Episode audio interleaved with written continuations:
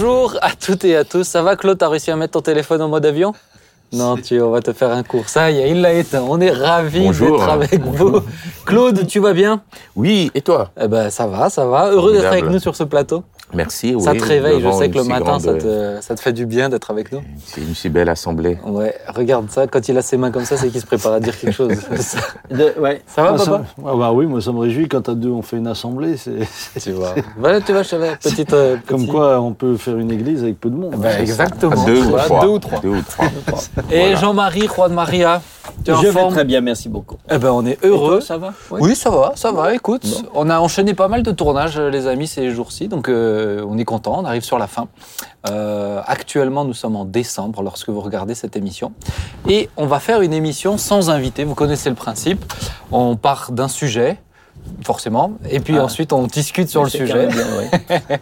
Et là, euh, je me suis dit, tiens, pourquoi pas faire un truc sur l'histoire euh, de l'Église? Parce que c'est vrai que souvent, on me pose des questions.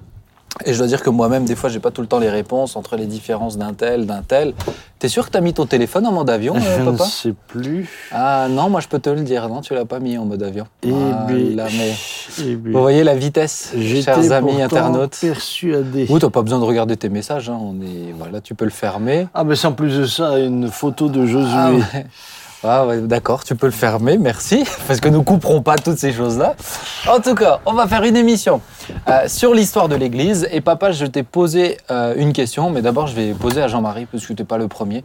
Je voulais d'abord Jean-Marie, Jean-Marie savoir pourquoi il y a autant de différences. Parce que c'est vrai que quand tu regardes dans les faits, euh, il y a des protestants, il y a des catholiques, il y a des orthodoxes, et ensuite dans ces branches-là, il y a encore énormément une foultitude de différences. Pourquoi il y a autant de différences Est-ce que c'est voulu par Dieu Dis-nous tout. parce que nous euh, qui sommes les meilleurs, on est arrivés à la fin. Mais Ah.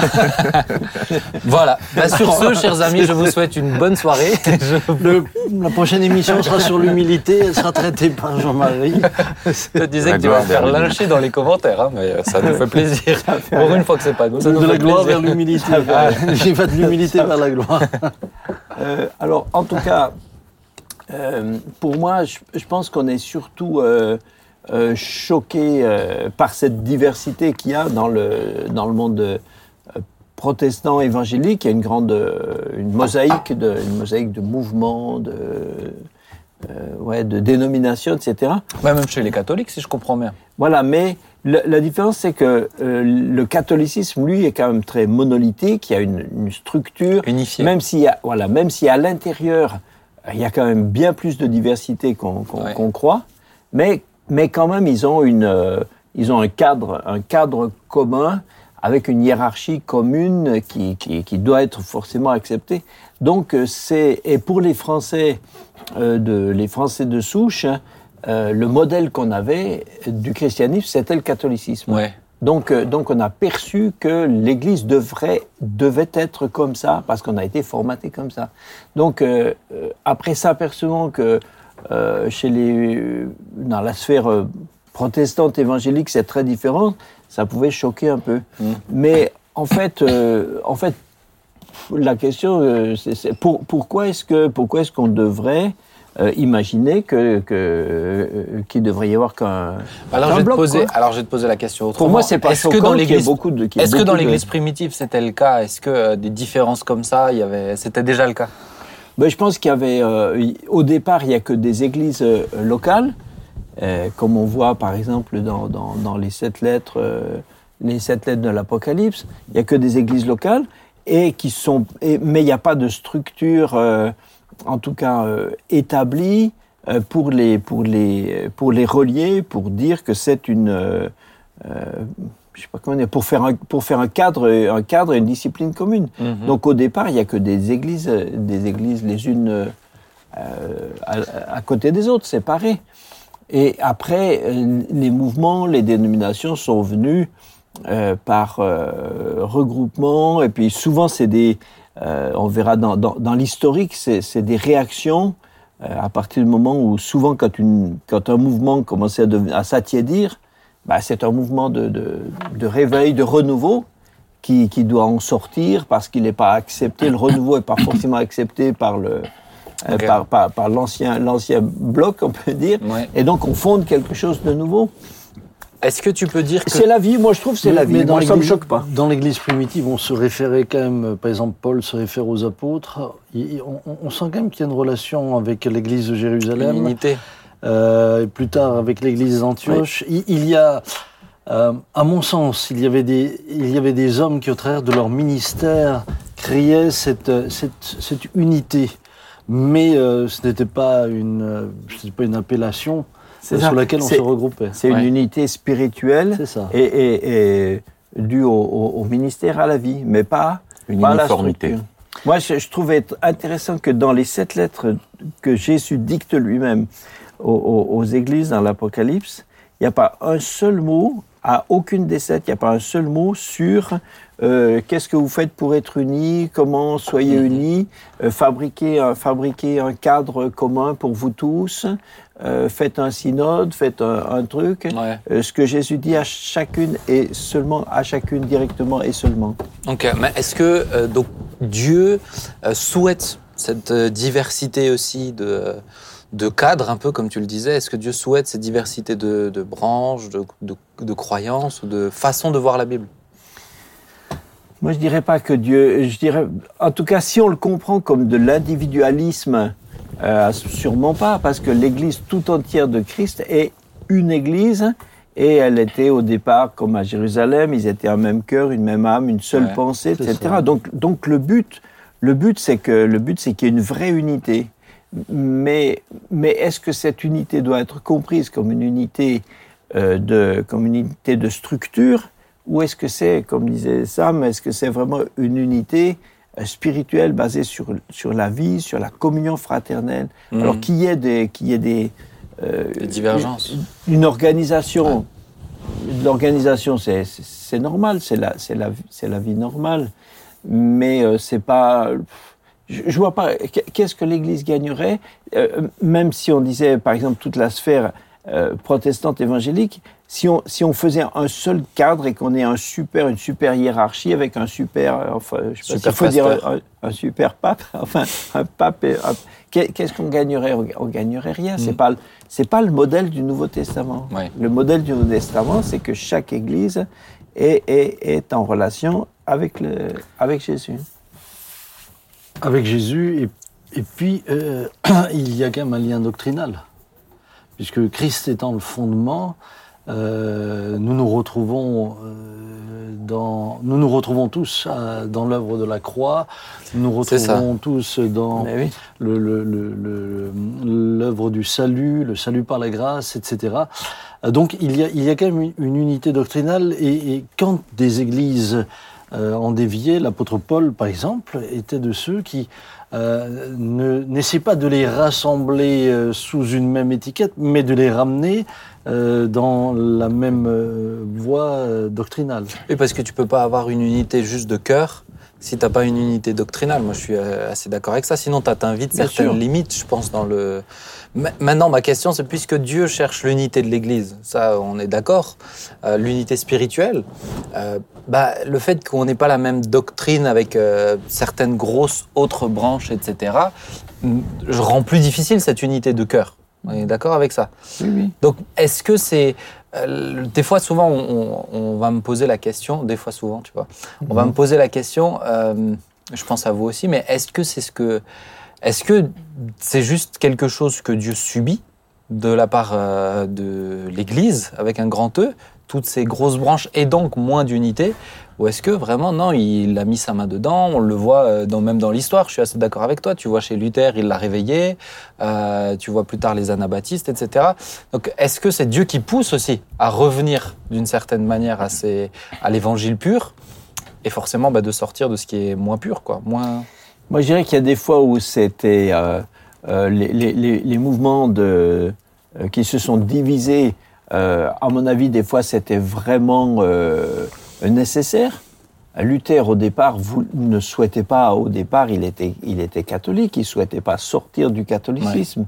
Mais, mais ne pouvant pas vivre euh, la doctrine dont on parlait, ne pouvant pas vivre vraiment l'évangile dans ce cadre-là, il a finalement été euh, ob- obligés de, de se retrouver dehors, mais c'était pas, c'était pas un but au début. Mhm. Par contre, il y a des fois où il y a des divisions, où il y a eu des divisions qui sont, qui sont euh, évidemment d'origine euh, charnelle, parce que des gens se sont, se sont, se sont combattus sur, euh, sur des questions de- de- d'autorité, de, sphère d'influence, sur des où, où ils auraient, où ils auraient pu cohabiter avec euh, cohabiter avec des nuances doctrinales et où ils se sont entretués des fois même faut, faut, le- faut le dire c'était, déjà le cas dans l'Église primitive, puisque l'apôtre Paul euh, n'était plus accueilli à certains endroits, euh, puisqu'il dira euh, un tel aime à être le premier. Mhm. Et, et là, la, la raison qui a amené cette tension, cette, cette division, il faut l'appeler comme ça, c'était, de l'ambition d'un homme. Ouais. L'ambition d'un homme. Et et en cela, évidemment, euh, en, en cela, on ne peut qu'être triste Ouais. qu'être triste, puisque euh, finalement, à cause de cela, l'Église perd euh, beaucoup de- de- d'énergie dans des choses, dont- dans, dans des combats qui ne sont pas les siens. C'est Claude, combats je t'autorise à parler si jamais tu veux avec eux. hein, Oui, mais oui, moi je l'ai résumé en. Non, mais pas que vous, c'est pas que vous preniez toute la place, mais je le vois qui vous écoute. Non, mais comme tu nous dis que quand c'est comme ça, il nous faut aller les uns après les autres. C'est bien. Non, mais c'est beau. que de petites touches. Ça me fait plaisir, tu vois. mais tu peux te permettre quelques petites touches, Merci. Claude. Ne t'en fais pas. j'entends, moi je rejoins simplement ce, ce qu'ont dit ces éminents érudits euh, en face de moi, clairement. Ah oui, vraiment, toi, tu Je- veux une mais- mais avec de une salaire. petite image. d'ironie, Non, mais érudits, mais Non. je sais pas ce qu'il faut comprendre Mais non, avec une petite image qui est simple, qui est Ah. le sujet d'une réflexion Ah, personnelle. Euh, J'ai quatre enfants et, et, quel- et- et je leur donne une, une même éducation. Et j'ai essayé de maintenir une même éducation pour chacun de ces enfants. Mais ils sont tous différents, ils ont tous des sensibilités différentes. Oui. Et, et à partir de cette même éducation-là, ils reçoivent, perçoivent et traduisent ou manifestent cette éducation de manière différente. Et de dire, est-ce que je veux en faire des clowns? Non, ils ne le sont pas. Mais je Des reconnais... clowns. Des clones. Mhm. T'as Des compris clones. des clowns Oui, des clowns. oui. Il a Ah, compris des clowns. je dois avoir un... Bon, pardon. Mais, mais réellement, mais dans la manifestation, mais dans la, la réception de cette éducation, Ouais. de ces valeurs, ils le vivent autrement et ils le traduisent autrement. Et, et c'est comme ça que je perçois un peu l'Église aujourd'hui, c'est-à-dire on a, on a, on a la Bible, mais on a là des, des sensibilités différentes selon, selon oui nos cultures, selon les, les- les perceptions, selon aussi euh, les, les différences dans le temps de, de, de, de ce qu'on a compris, de ce qu'on a connu de l'Évangile, de ce qu'on a reconnu. Et on voit là simplement la, la, la, Diversité. la diversité de, de, de, de, de, de l'Église, euh, mais nous restons une même famille. Et ce qui nous rassemble, c'est Christ, le chef de la famille, mais aussi, euh, mais aussi euh, la doctrine, comme tu l'as Justement, mais on est d'accord avec le fait que quand tu donnes quelque chose, on peut l'interpréter différemment. Mais maintenant, quand Dieu veut dire vert, il dit vert. Euh, Quand il il veut pas qu'on l'interprète comme bleu. dit. Donc, J'entends. je pense qu'à la fin, on arrivera au ciel. Et certains étaient persuadés de certaines choses, voire euh, nous aussi, probablement. Et Dieu nous disait, bah, c'était pas du tout ça, mais c'est pas grave, vous avez fait ce que vous avez compris et vous cheminez dedans. Mais vous restez ma Ah, famille. me... Alors, c'est pas grave, ça dépend de quoi. de- Oui, oui, non, mais, justement, justement, Justement. c'est ce que je, c'est ce que je veux venir euh, dessus, cher Ah, père. Quelqu'un qui n'a pas d'église, là, par exemple, et qui se dit, mais il- ok, je comprends, il y a plein de différences. Euh, des fois, c'est des interprétations sur des choses qui sont. Il y a des choses qui sont secondaires quand même.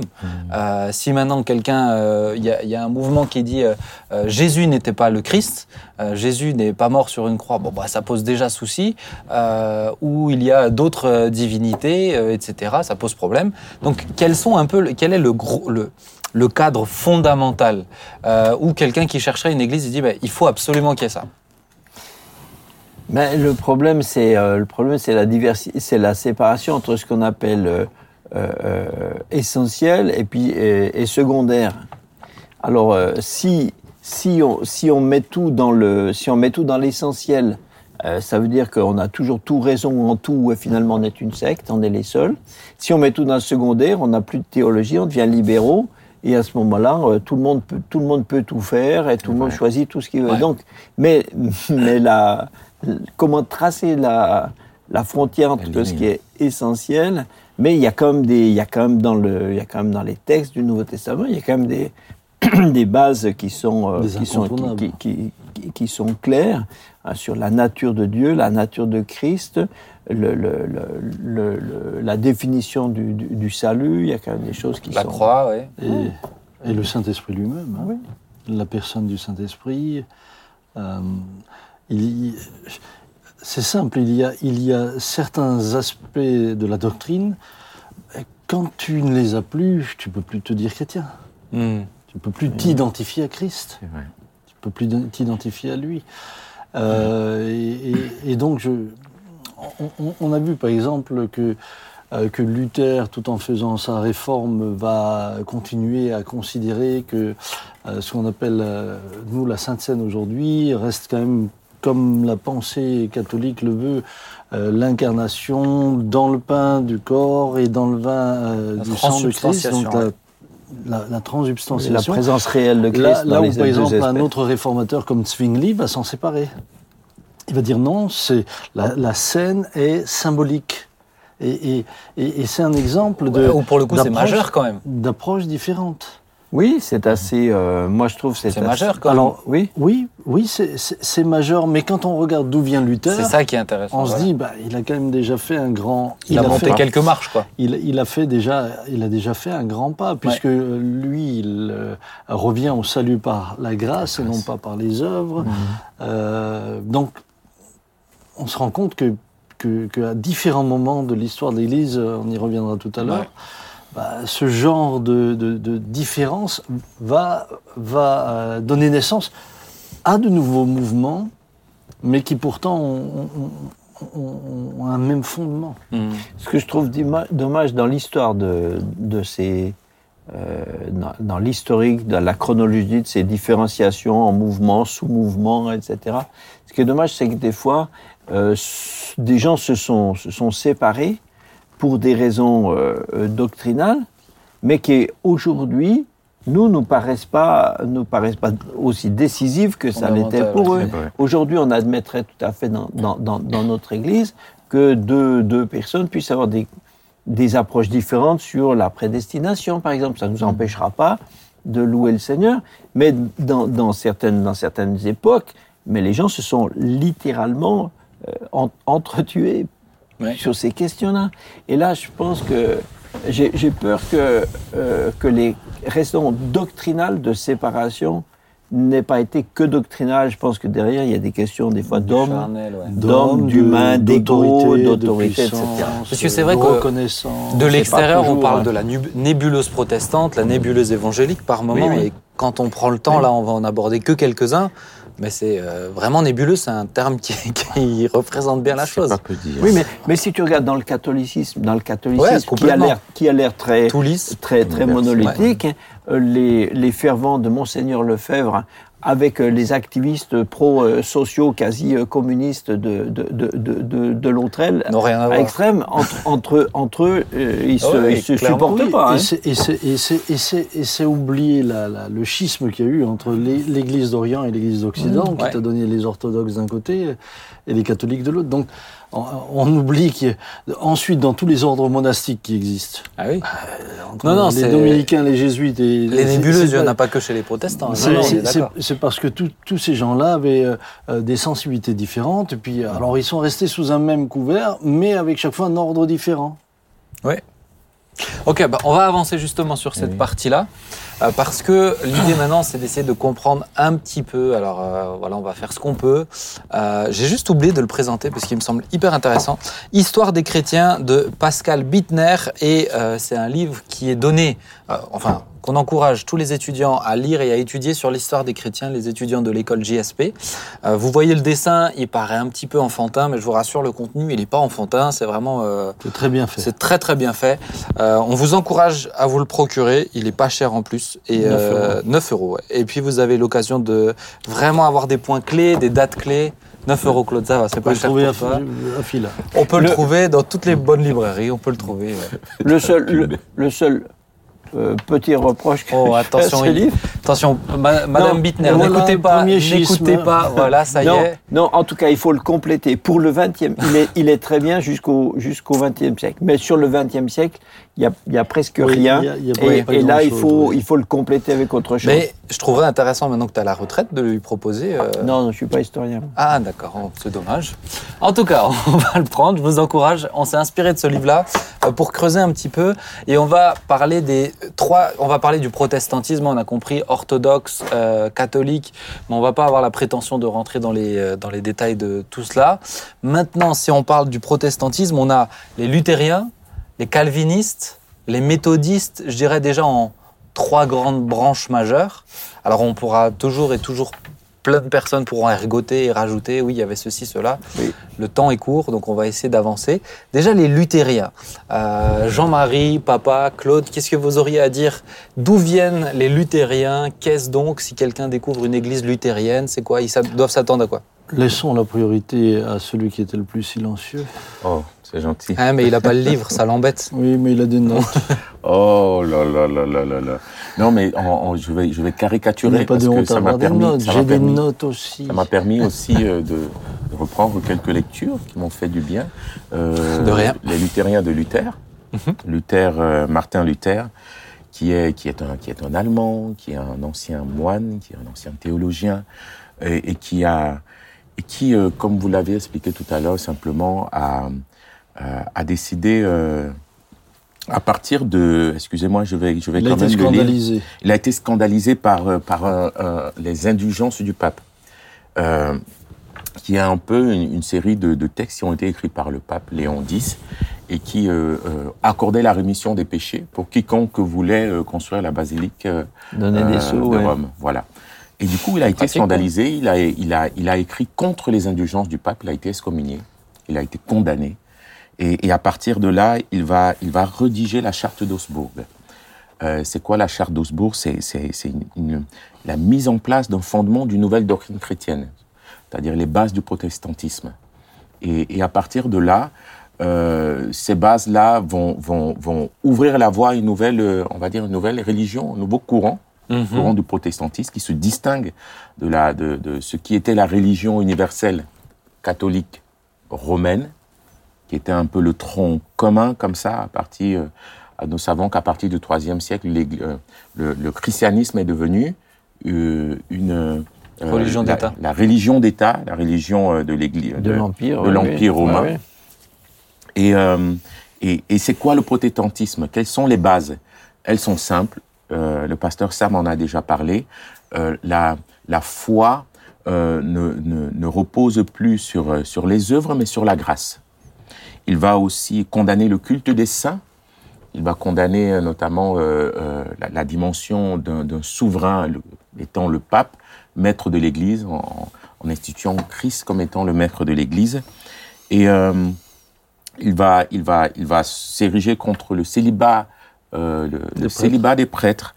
On a parlé de la communion, euh, le pain et, et le vin partagés pour tous et à tous.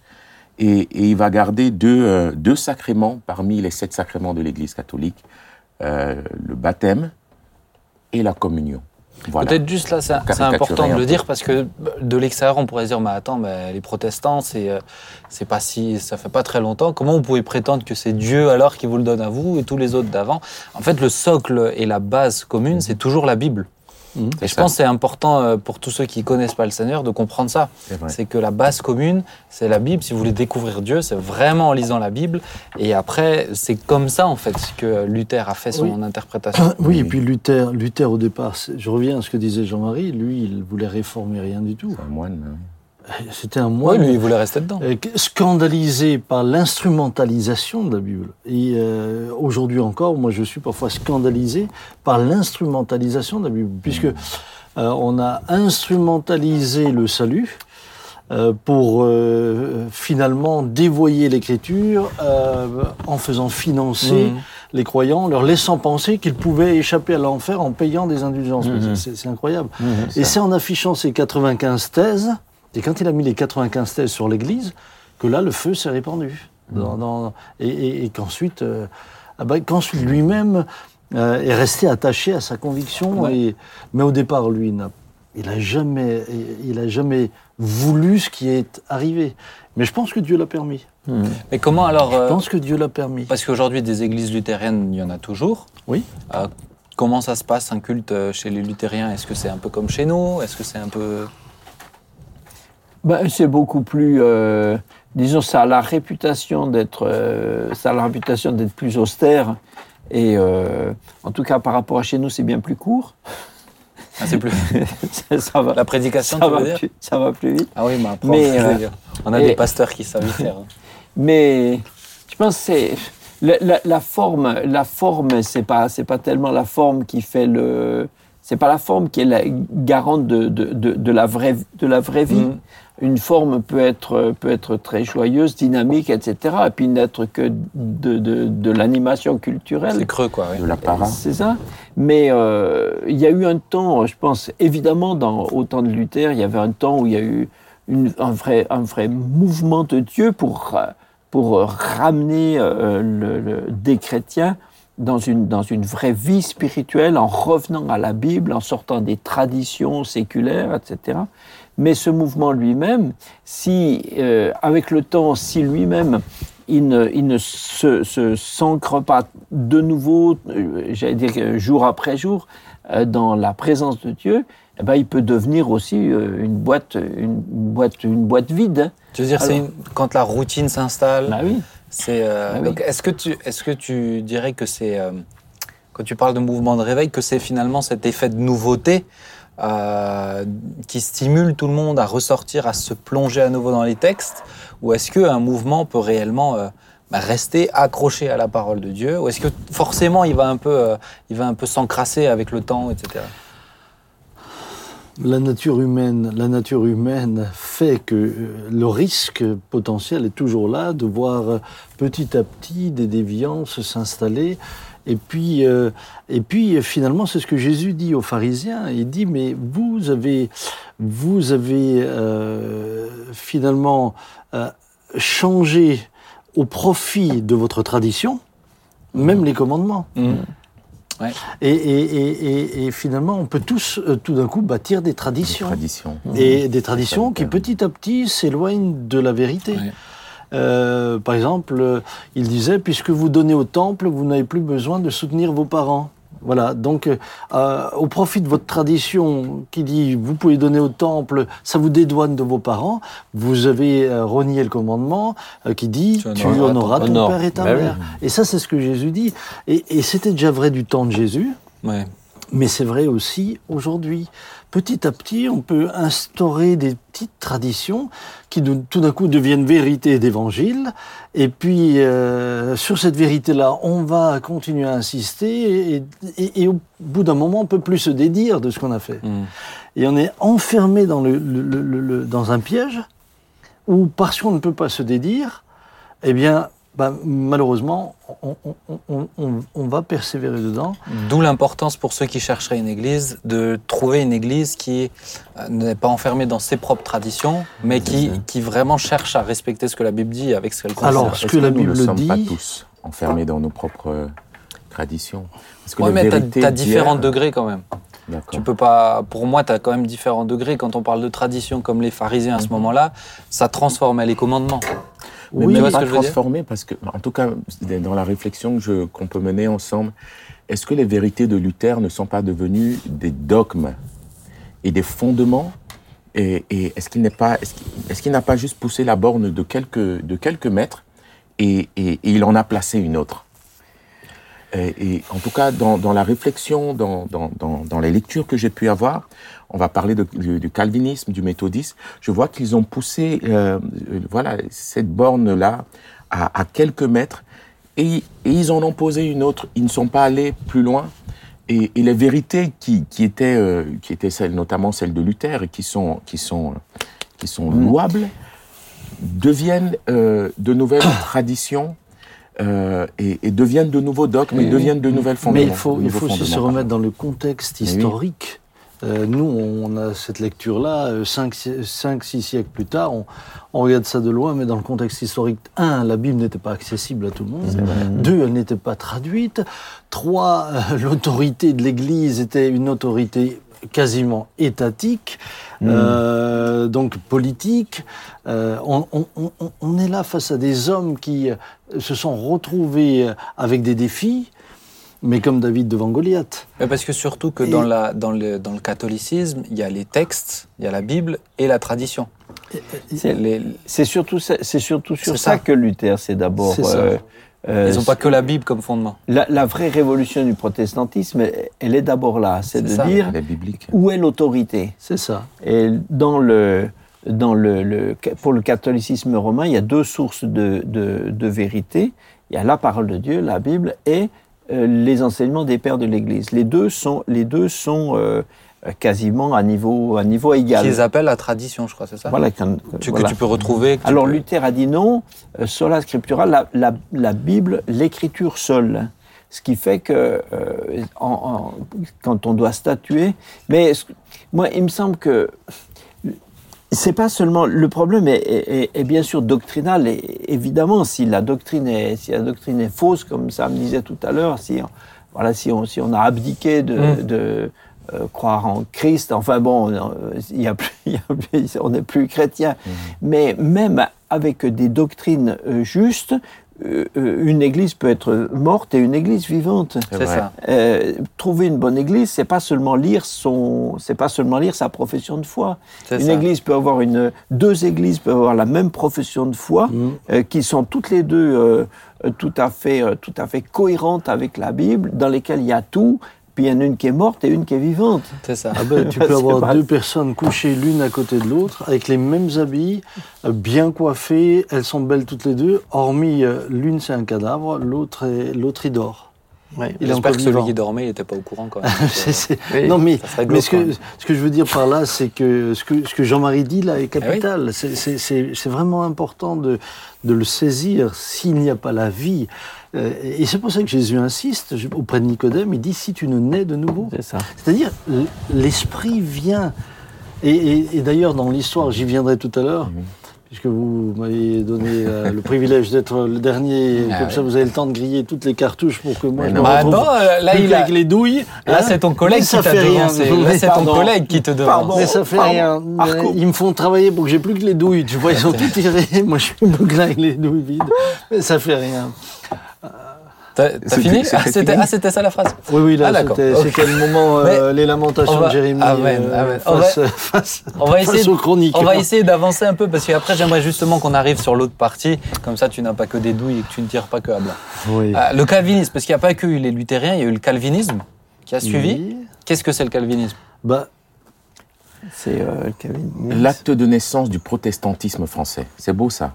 Ça veut dire que ce que Claude Luther... Calvi- ce que Oh sur ça. non, oh non, s'il vous plaît, s'il vous plaît. Restons sérieux. Ce que Luther est, est- est aux Allemands, puisque le- l'Église luthérienne s'est développée en, en Allemagne, dans les pays scandinaves, euh, Calvin l'est pour, euh, pour, euh, pour la France, même s'il a rédigé son texte euh, L'institution de la religion chrétienne à Genève. Hmm.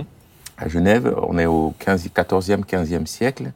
Euh, Et, euh, et, et c'est le protestantisme, mais à la française, Ce qu'on appelle l'Église réformée l'Église réformée. Oui. Voilà, aujourd'hui. mais il épouse les idées de Luther. c'est Ouais. ça. Il épouse les idées de Luther.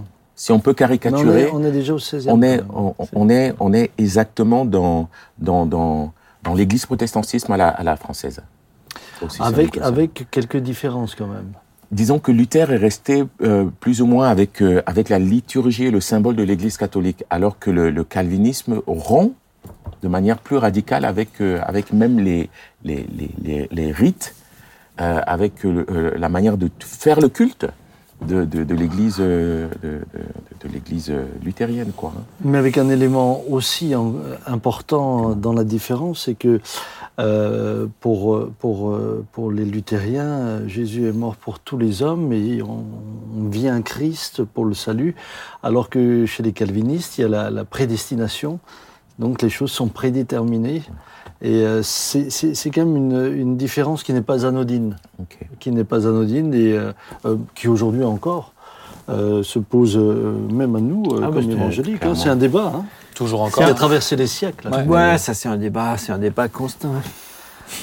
2000 ans. Oui, 2000 mais- ans, euh, on n'a pas. Mais c'est un débat qui a traversé les Ouais. siècles. Oui, Ah, je pense qu'il continuera de traverser les siècles. hein. Euh, ça dépend combien de temps on a encore. Oui, oui, bien sûr. Sinon, il traversera plus. On est bien, évidemment, évidemment. Suivant ce que décide M. Poutine, ça pourrait. Mais c'est, vite.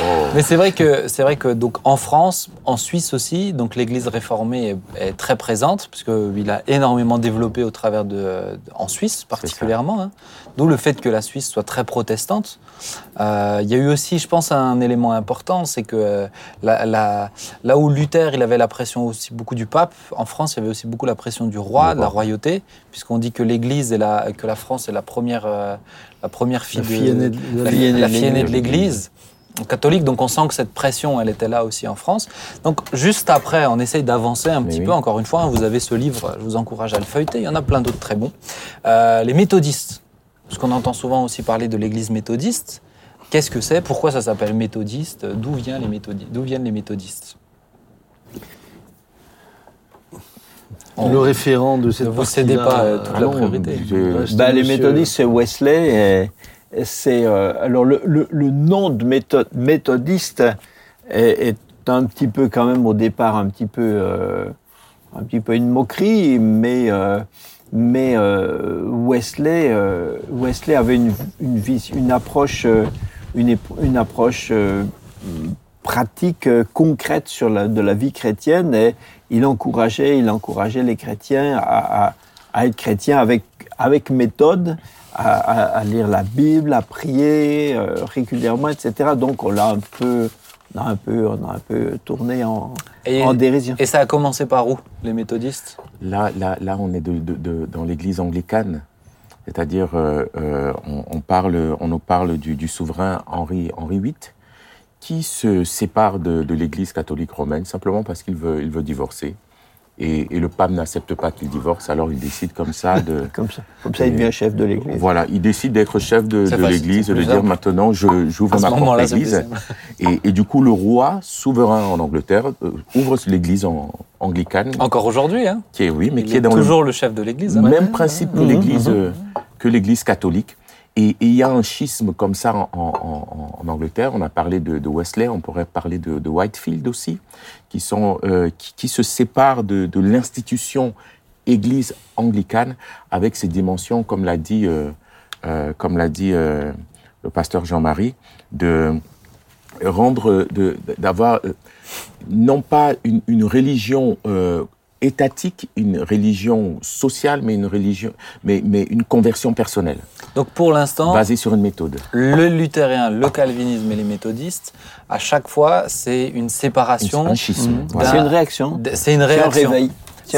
Donc à chaque fois, on comprend que c'est euh, c'est pas juste ah ben ouais Oui. non nous on n'est pas juste d'accord avec tel euh, tel Oui. machin. C'est vraiment c'est pousser à revenir aux Écritures. C'est ça. à revenir. La, di- la différence entre Whitfield et, et- et- et Wesley, c'est que Whitfield n'implantait pas d'église. C'est ça. Il prêchait, mais Wesley, et c'est de là le, le méthodisme, Wesley a commencé à implanter méthodiquement à des Des églises. églises. Ça a aussi donné lieu à une nouvelle manière de partager l'évangile, puisqu'on prêchait l'évangile en plein air. C'est ça. tu avais les prédicateurs itinérants, euh, ce qui avant n'existait pas, ça- c'était impossible. Et la troisième des choses qui a été euh, extrêmement importante, et je pense qu'elle nous parle aujourd'hui, c'est qu'on a permis aussi aux laïcs de prêcher Mmh. Et ça, avant, avant Oui, c'était impossible. ouais. Dans le cadre de l'Église catholique, par exemple, tu peux pas imaginer qu'en dehors du prêtre, quelqu'un partage l'Évangile. Et, et- et dans le cadre de l'Église réformée, il fallait aussi qu'il soit formé, etc. Alors que là, des laïcs euh, pouvaient prêcher l'Évangile. On- responsabilité. Aujourd'hui, aujourd'hui, euh, euh, au XXIe siècle, on dirait ils sont autoproclamés. Ouais, Ils mais sont chacun, autoproclamés. chacun avait alors que, alors que, que, que, que ces gens-là étaient aussi suivis aussi, mais suivis, suivaient une autre manière d'être formés. Et, avec et, on se on, va vers le peuple parce que euh, le, le- Wesley va de, de, de ville en ville, il va vers les ouvriers, il, il va à la rencontre de- du tout venant pour annoncer l'évangile. Du coup, cet évangile devient accessible. Et voilà. Lisez une biographie de Wesley, c'est super Ah ouais, intéressant. Ah C'est bah, un Wesley, extraordinaire. Whitfield, Wesley, oui, mais- tous ces gens-là. Le nombre de kilomètres qu'il a fait à cheval, à pied, le nombre de 6000 prédications. kilomètres à cheval par année. Et ils ont prêché, huit fils des Wesley ont prêché à peu près 70 000 sermons. Waouh. 70 000 sermons. Ah, son cheval devait être converti. hein. Eh, des, fois, dans- des fois, à l'extérieur, il était à jusqu'à 10 000 Parce que- personnes qui l'écoutaient à l'extérieur. Je sens qu'une nouvelle, une nouvelle fausse doctrine Ah, est en train de naître. La conversion des animaux. mais mais 6000 6000 km à cheval, ça va, ça va quand même pas si vite un cheval. hein. Oui, Faut- et il puis, faut, euh, faut, faire, faut faire des Ah, non, non, c'était une vie impressionnante. C'était vraiment Ah des ouais. vies dédiées au Seigneur. Ouais, et puis là, euh, à 6000 km par année, tu marches comme Lucky Luke à la fin. hein. C'est- sûr que. Bon, on va avancer. Alors, dernière partie. Ça déforme l'uniforme. Dernière partie, mais pas des moindres, c'est aussi entre autres la naissance du mouvement évangélique, hein, dans lequel on, se- on s'inscrit nous aussi, et Oui. qui commence avec les anabaptistes. Oui. Cher père, Alors, Je je, pense vais que vous si tu prendre un rebousse baisses- poil. Un tout petit peu tes lunettes, ça te donnera encore plus de style. Un moment. Je vais vous prendre un peu un rebrousse poil, cher ami, puisque Yeah. euh, j'ai décidé. Alors, je me suis fait des notes parce que je me suis dit. euh, Essayer de, de comprendre la naissance des évangéliques sans, sans, sans, sans, redresser un peu un tableau global, ça, va- ça, va, nous, ça, va, nous, ça va nous perdre. Euh, On commence avant le début, Ah. juste après. non, non, je rappelle juste que la jeunesse de l'Église, c'est Christ lui-même. Amen. Oh, bah déjà. Amen. Oh là là, ça, et il m'a fait une Amen. Samuel Peter Schmidt. Voilà. Ah, il une Samuel tu Peter les- vous avez les pères de l'Église, Ah vous là avez les pères de l'Église, Ah, et puis ce ça. que tu disais tout à l'heure, il n'arrive pas à se concentrer. Ah, si, si, ah, garçon. c'est- c'est- Je vais en parler à sa mère. hein. Euh, 313, l'empereur Constantin, avec Je sentais. ce que nous savons tous, c'est finalement une politisation de l'Église. Pourquoi est-ce que pour moi c'est important de le dire? Parce qu'actuellement, et je le dénonce, je sens à nouveau cette tendance dans les milieux évangéliques. C'est juste, mais tu sais qu'on l'a déjà dit. Non, non, mais, mais, mais, mais, mais l'histoire nous rappelle que si on s'en souvient pas, on répète les choses. Et je le dis parce que je viens d'être scandalisé dernièrement par quelque chose qui euh, euh, me semble extrêmement dangereux et je crois que l'Église euh, doit faire attention. Parce que nos prédécesseurs se sont battus contre cela, entre autres les évangéliques, auxquels, euh, vers lesquels on va, on va venir. Euh, on Pas oublie, pas, on oublie Mamadou. ce que vous n'avez pas cité, c'est les Vaudois. Voilà. Ah. Alors, Parce que les Vaudois, on pourrait déjà les associer. Ils s'appelaient pas évangéliques. C'est pas le veau d'or Hein et, et ils s'appelaient pas évangéliques, mais euh, leur, leur combat c'était quoi? Euh, Lui aussi, Pierre Valdo, entre autres, a été scandalisé par quoi? Par la richesse de l'Église. Donc, scandalisé, qu'est-ce qu'il a voulu?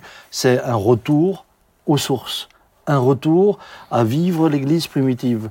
Riche commerçant à Lyon, ils vendent tout, et puis ils euh, se feront donc persécuter. Mais ce qui est intéressant chez eux, et, c'est pour ça qu'on ne peut pas parler des évangéliques comme si on était apparu là en, plein milieu du XVIe siècle, c'est que il a déjà voulu traduire la Bible en langue provençale. Parce que pour eux, c'était important que la Bible soit et bien comprise par tout le monde. Et c'est finalement ce qui caractérise et les protestants et les évangéliques, c'était de rendre la Bible accessible à tout le monde.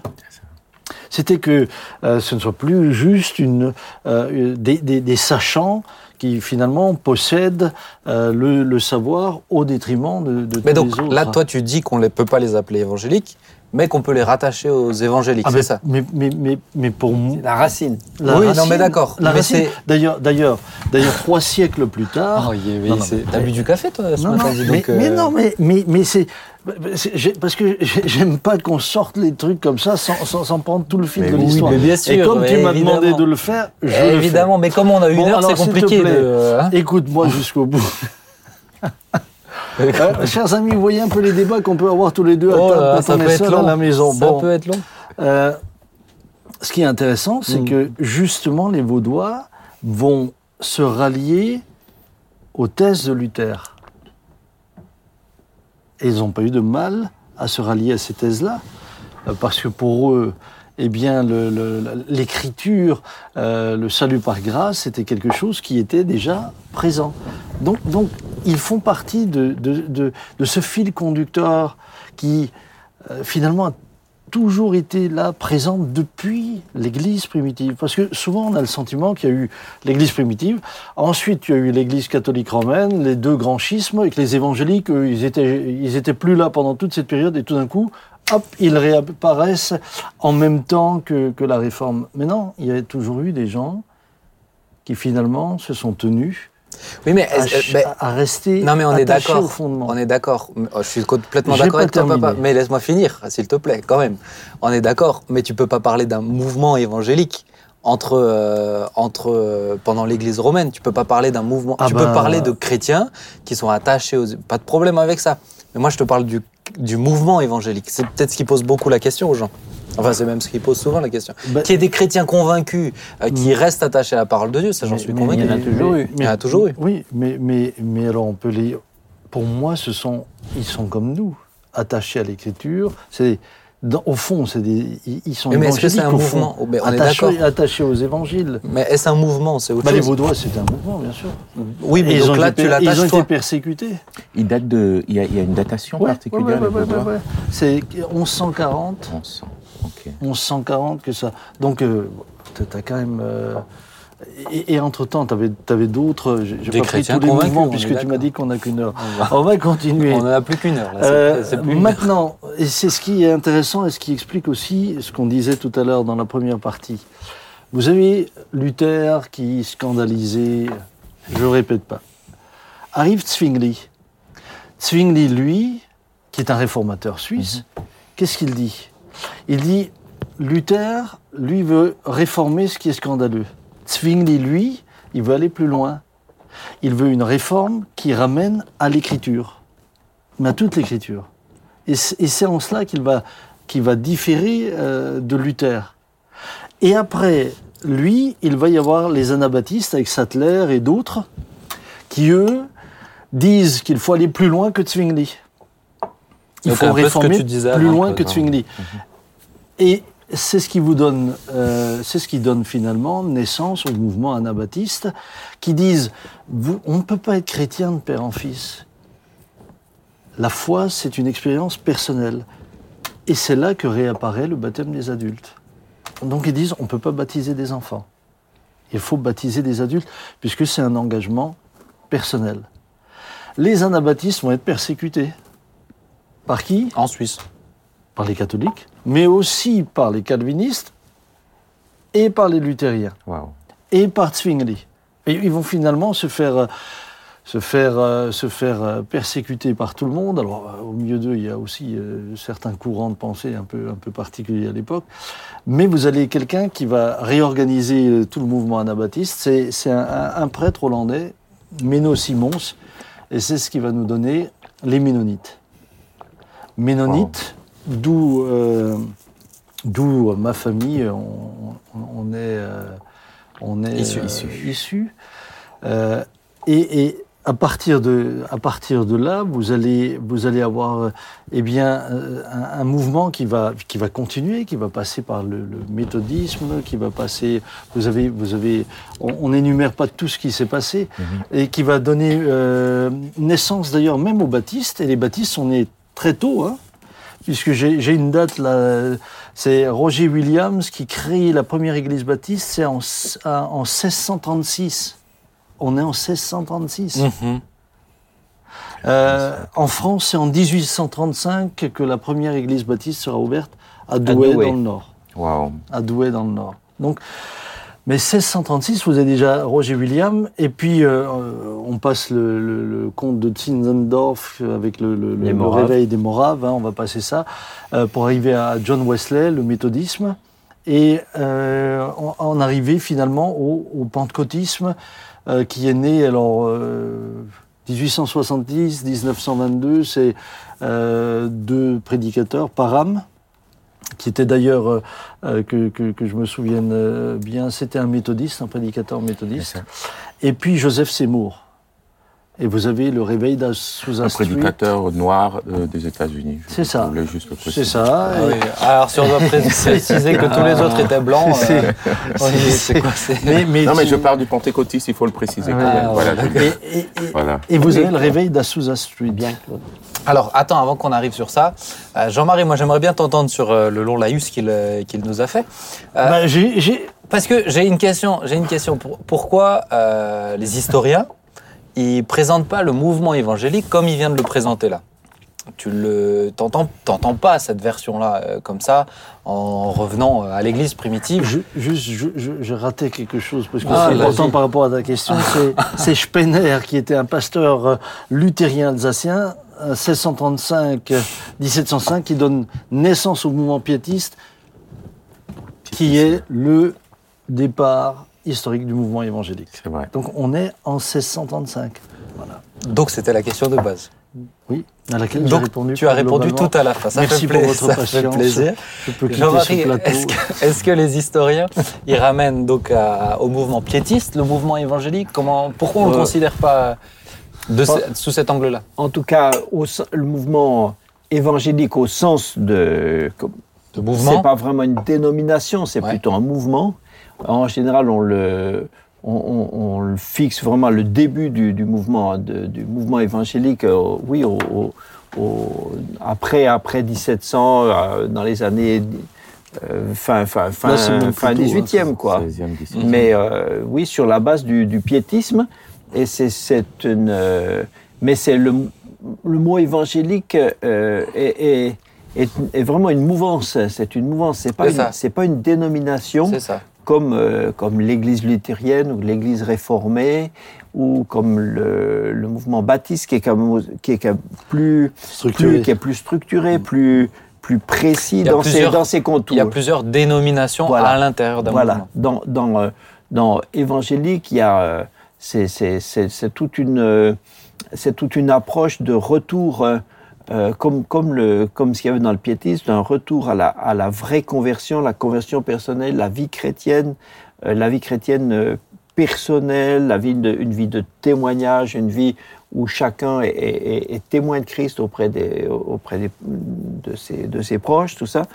Et puis euh, voilà, c'est un c'est- c'est c'est un mouvement dans lequel il y a aujourd'hui, euh, non, aujourd'hui il y a, y a- il y a- y a- des, des mouvances, des grandes grandes mouvances. Il y a une nébuleuse dans le Voilà, mouvement avec avec aujourd'hui, on peut dire, avec l'apparition du du pentecôtisme, surtout euh, quand même, euh, le pentecôtisme, c'est surtout le tout début des années euh, euh, à Sousa Street, c'était c'est 1905, 1900, 6. ouais. Et puis, Alors Donc, euh, peut-être expliquer ce que c'est France- maintenant En France, c'est 1930. C'est surtout Douglas Scott. Peut-être expliquer euh, à Sousa Street qu'est-ce qui s'est passé, donc euh, début du 20e. si je peux en parler, euh, on parlait de, de William Seymour, qui est, euh, qui est un, un- un des étudiants de Parham. On a parlé de Parham euh, tout à l'heure, un ancien méthodiste, et avec ses dimensions de témoignage, et qui va du coup aux États-Unis pour pouvoir euh, rendre, euh, qui, qui, qui, qui va à Los Angeles pour pouvoir témoigner. Il ouvre là, dans une petite ruelle à Los Angeles, une, une petite église dans cette rue-là, qu'on appelle Azusa Street. Et, et, et, et c'est la première fois, alors qu'ils sont là dans une dimension de, dans, dans un culte où, euh, où il y a, il y a ce que nous, nous reconnaissons aujourd'hui comme, comme, comme une vie de l'esprit, une manifestation de l'esprit, ouais. par euh, ce qu'on dira de la glossolalie, c'est-à-dire les langues. Euh, et il y a le, le baptême, ce que nous disons aujourd'hui comme baptême du Saint-Esprit, euh, euh, se, se, se manifeste dans un culte et, et, et des hommes et des femmes se mettent à parler de langues nouvelles. Euh, qui c'est pas juste des langues, les langues sont les manifestations de de ce quelque chose de nouveau qui n'a pas été euh, euh, reconnu depuis des années, en tout cas selon le livre des Mm. Actes, et et avec aussi une effusion de l'esprit, un témoignage, des guérisons, de belles choses. Et là naît le mouvement pentecôtiste. On verra du coup plusieurs, euh, euh, pl- pl- plusieurs églises euh, affluer vers euh, Azusa Street pour découvrir ces phénomènes étranges, ces manifestations étranges, euh, le parler en langue dont on peut connaître aujourd'hui, des guérisons, des signes euh, qui vont qui vont quand même euh, et, et, on, et on assiste là à la, à la première vague pentecôtiste. On, on, on la on, la date en euh, en 1906. Il y en aura d'autres. On cite euh, trois vagues Pourquoi pentecôtiste? Pentecôtistes parce qu'on est là dans, dans ce qu'on appelle les églises charismatiques. on se lie à la Pentecôte, parce que c'est à la Pentecôte que le Saint-Esprit est descendu sur, euh, sur, sur, sur les disciples et qui se sont mis à parler en langue. Du coup, on relie cet événement-là Mhm. d'Assousa-Street à, à ce qui s'est passé à la Pentecôte. Euh, et, et, on, et on assiste à la naissance des églises pentecôtistes charismatiques, c'est-à-dire qui croient à la dimension Des des, dons charismes, spirituels. ouais. des dons spirituels que nous connaissons aujourd'hui, euh, parler en langue, euh, guérison, euh, guérison des, des, des, des malades, Les paroles de connaissance. paroles de connaissance, prophétie. prophétie et, et toutes ces dimensions-là, Surnaturel. et le surnaturel de Dieu, voilà. Mais sachant que, sachant que euh, vous avez bien plutôt chez les camisards, vous avez déjà des manifestations. C'est ce que je voulais dire. C'est est-ce que ça, prophétiques, est-ce que ça existait avant ou pas?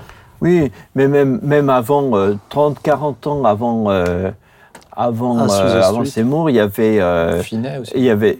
euh, Finet alors, qui était un peu plus tôt. euh, Finet a parlé du baptême dans le Saint-Esprit, mais comme, comme expérience personnelle, mais lui n'a jamais euh, évoqué. Mais il y avait des euh, démonstrations. Voilà, mais il n'a jamais évoqué les, euh, les prophéties, prophéties, langues, etc. Ouais.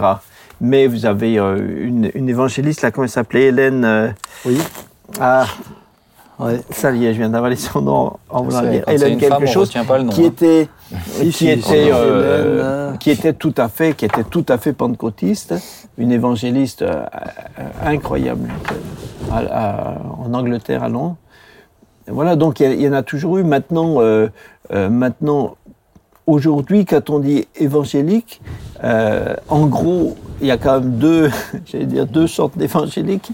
Charismatique. Euh, voilà, il y a les évangéliques pentecôtisants, pentecôtistes, pentecôtisants, charismatiques, disons Charismatiques. tous ceux qui mettent en, en évidence Donc- le baptême dans le Saint-Esprit, les dons spirituels, les langues, etc. Donc si quelqu'un puis- entend parler d'une église évangélique pentecôtiste ou charismatique, que- c'est à peu près la même chose à C'est chaque cette fois. mouvance-là. Voilà, c'est cette Cette mouvance. démonstration et puis, surnaturelle. et puis il y a des évangéliques euh, qui sont qui s- ne sont pas qui ne sont pas Traditionnels. dans cette euh, dans cette approche et euh, voilà donc c'est un petit Il y a peu quel, quel- tu peux, as un peu des dénominations aussi? Pour essayer de comprendre euh, dans cette mouvance-là euh, non charismatique. Ben, en France, euh, en France, euh, il y a il y a plusieurs euh, dénominations euh, pentecôtisantes, euh, pentecôtistes ou pentecôtisantes. La plus grande, c'est les Assemblées de Dieu, Ouais. qui sont pas en France, mais qui sont euh, représentées dans, dans, le monde entier, dans le monde entier. dans le monde entier. Et puis il y a il y a beaucoup de beaucoup de- de- d'autres dénominations. Nous, on fait partie d'une fédération qui s'appelle la FEPEF, euh, mais euh, il y a d'autres, euh, il y en a d'autres. Et les non charismatiques, il y a quoi par exemple des les, Bah, tu as dans, les, dans la mouvance évangélique, Ah ben, tu as oui, les baptistes, oui, les, les baptistes, darbistes, les méthodistes. les On a méthodistes, parlé, les mais tu as aussi les ménonites. Oui. Tu as, alors, les, les ménonites sont dans la mouvance évangélique. Hein, Oui, c'est ça. Même chez les baptistes, dans la fédération en France, dans la fédération, la Baptiste. fédération baptiste, il y a des églises qui sont pentecôtisantes et d'autres non. Maintenant, Et ils, vivent, et ils vivent- et ils vivent- ils vivent bien ça. l'é- l'église qui progresse le plus dans le monde, c'est l'église pentecôtiste, puisqu'on pense qu'il y a à peu près 600 millions de pentecôtistes. 644 millions. 644 millions. Millions. Donc, Sur, euh, sur 2,5 milliards de dits chrétiens, à peu près 644 millions. Et en, en 2000, on, on estime qu'on a, on a augmenté de, de, de 200 millions depuis les années euh, 2000. Donc c'est vraiment une, une, une évolution. euh. Et dans les églises évangéliques traditionnelles, aujourd'hui, on estime, hein, je me- je, je m'appuie sur les chiffres que je lis là, euh, euh, 387 millions en, en, en 2020. Voilà. Donc, euh, Ok.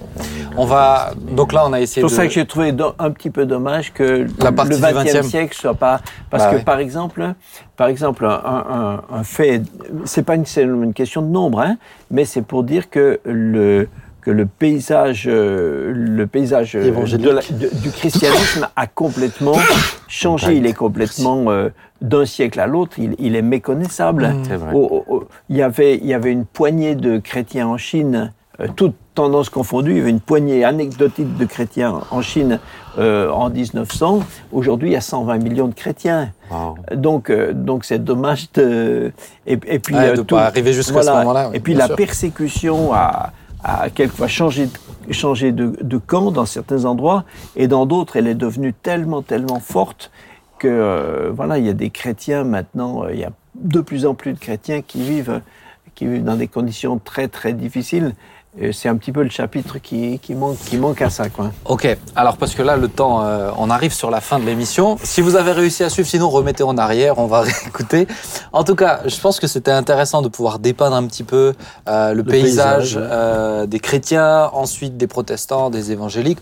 On comprend bien qu'il y a des, euh, des séparations liées à des réactions, des séparations plus ou moins charnelles, euh, liées à des réveils totalement surnaturels aussi. Mhm. Et j'aimerais qu'on puisse terminer avec, on l'a, on l'a survolé. Normalement, vous auriez, vous avez déjà plein de clés, mais j'aimerais qu'on puisse un peu les citer, donner un peu des conseils. Quelqu'un qui cherche une église, on a parlé d'une église vivante et une église morte.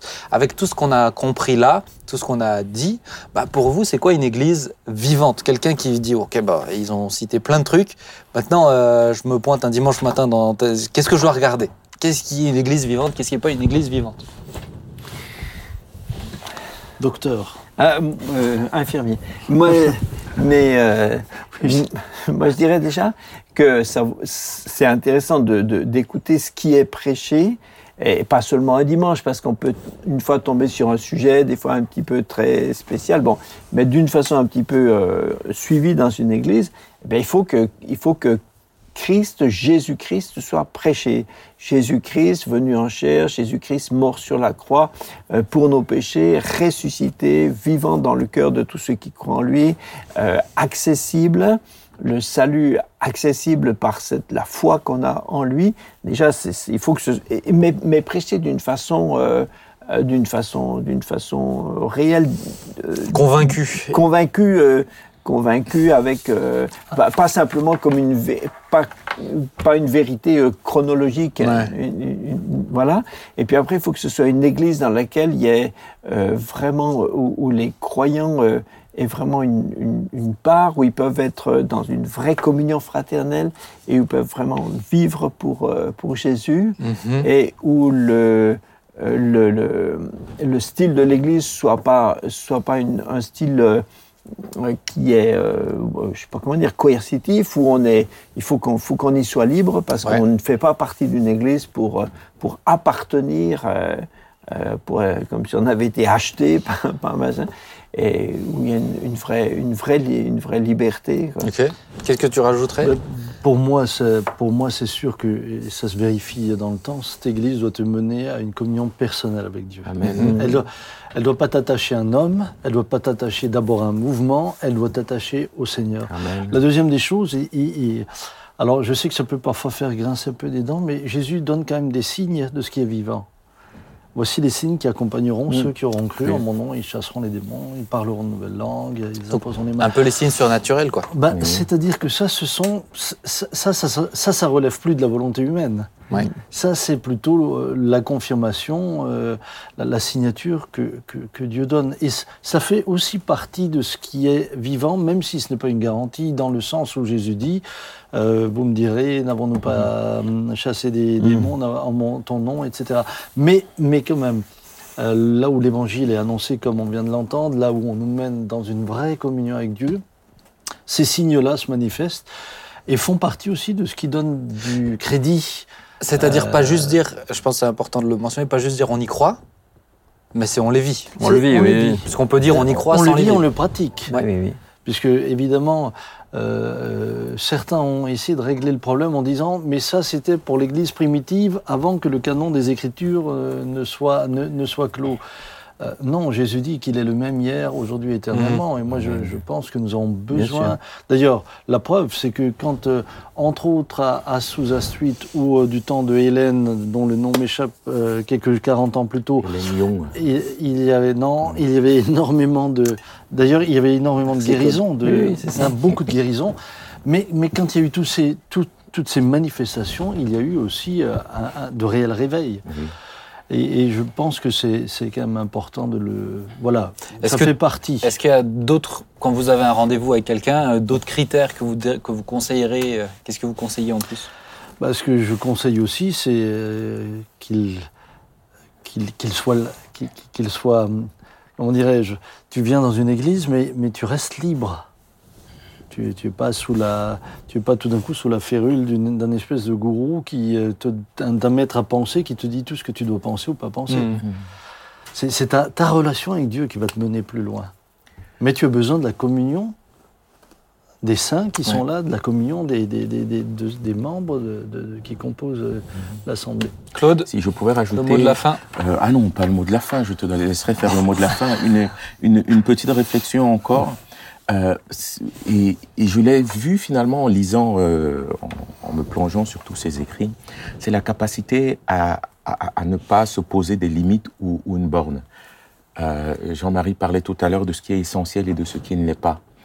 Et, et, et je pense que les, chaque Église, à un moment donné, a, a reçu une part de vie, une part de révélation, une part de vérité, mais ils se sont arrêtés là. Mhm. Et à un moment donné, à partir du moment où ils se sont arrêtés, euh, là s'est installée une forme de tradition. Et là, ils, n'ont pas, ils n'ont pas continué, ils sont pas allés plus loin vers la vérité. Et, et l'étude de ces mouvements-là, de réforme en réforme, nous a montré que euh, euh, l'Église est comme un fleuve où la vie doit couler et continuer à couler, où on ne doit pas euh, euh, s'arrêter, mais où on doit continuer à apprendre à grandir comme un enfant. Et, et, euh, et je pense qu'une église vivante, c'est une église qui continue à avancer, qui continue à grandir, qui ne s'arrête pas sur ses dogmes, sur ses principes, sur une forme de tradition, mais qui continue à découvrir et à, et à évoluer. Et, et, et, euh, et tant qu'on sera dans cette euh, dimension-là d'une croissance euh, finalement liée à la vie, hein, la vie fait grandir une église vivante, dans croissance personnelle, croissance communautaire, croissance d'église, de, de la vie de l'esprit, euh, ce fleuve va continuer à, à avancer et on va et, et, et la vie va continuer à couler. Mais, mais juste euh, par rapport à ce que tu dis, Claude, quand même, juste une petite remarque, c'est Oui, que toutes les réformes, tous les réveils, ont ramené toujours ceux qui euh, se sont réveillés aux fondamentaux de l'écriture. C'est-à-dire qu'à un moment donné, j'ai aussi envie de dire, n'allez pas au- au-delà de ce qui est écrit. Parce qu'aujourd'hui, au nom de l'esprit, on est en train de nous faire rentrer des doctrines qui n'ont plus rien à voir avec l'écriture. Au nom justement de... euh, on progresse, maintenant euh, c'est l'esprit qui nous enseigne, on va plus loin, on va plus loin. Et, et puis on est en train de voir des mouvements naître où bah, tu ne reconnais absolument plus Certains ce qui qui est dans sont devenus des sectes hein, déjà. Oui, oui. bah, parfois, c'est, oui, Ouais. ça, Ou- ça, ça dérive. ou, en ou des fois, ou des fois euh, moi je dirais si, vous, si quelqu'un cherche une, vraiment une église, je dirais euh, que c'est aussi une église dans laquelle on, on, a, on a à cœur que l'évangile soit, soit On sait. annoncé auprès et au loin, où, où des gens Ne se... pas replier sur soi-même. Voilà, parce qu'une église peut être tout à fait très orthodoxe dans toute sa doctrine et être devenue une espèce de club biblique dans lequel on vit dans une bulle. Mais ça, c'est pas l'église. L'église de Christ, c'est euh, d'annoncer, euh, d'apporter le salut à chacun autour. Donc, ça. une, une- une église vivante, c'est une église qui, on dit dans le jargon chez nous, on dit qui gagne des âmes, c'est-à-dire qui, qui, qui, qui communique, euh, communique Christ comme sauveur à ceux qui sont tout autour. Quand une église euh, et- et ne le fait pas, ne le fait pas ou est dans l'incapacité de le faire, il y a, il y a- il y a un vrai, il y a un vrai problème, euh, il y a un vrai problème de fond. Bon, ma chers amis, vous avez compris, euh, une église vivante n'est pas une église parfaite, parce que je pense que c'est souvent ce qu'on recherche. Euh, c'est pas une église parfaite, c'est une église faite d'hommes. euh, voilà, vous avez vu euh, ce matin, euh, cet après, ce soir, je sais pas Oui. quand vous regardez. C'est une église imparfaite, on la compose tous. Mais, hein, pardon? Parfaitement. T'as dit quoi? mais, mais, des, euh, mais voilà, c'est le Saint-Esprit qui peut nous changer, qui peut nous transformer, et on avance ensemble. Amen. Et il peut nous reprendre, il peut faire toutes ces choses-là. Donc je vous encourage, vous qui n'avez pas d'église, trouvez une église. Vraiment. Et si vous avez des doutes, vous pouvez essayer même d'appeler le secrétariat. On essaye autant que possible euh, d'orienter avec des églises qu'on connaît aussi. Euh, mais vraiment, en tout cas, on, serait, on est encouragé de voir que cette émission, bah, elle peut faire du bien à des gens qui n'ont pas d'église, mais ça remplace pas une église. Même des cultes sur Internet ne, ne remplacent pas une église quand c'est possible. Bien souvent, c'est pas possible non plus, mais je crois que Dieu peut nous aider et que l'église progresse en France et en Europe. Et nous aimons nos amis internautes, ça c'est sûr. hein. Ah bah, j'ai jamais dit le contraire. Vraiment. On, est, euh, on va prier? Ça marche? Claude, tu veux bien prier? Oui, Seigneur, Seigneur, aide-nous, aide-nous à rester, à rester attachés à toi. Oui.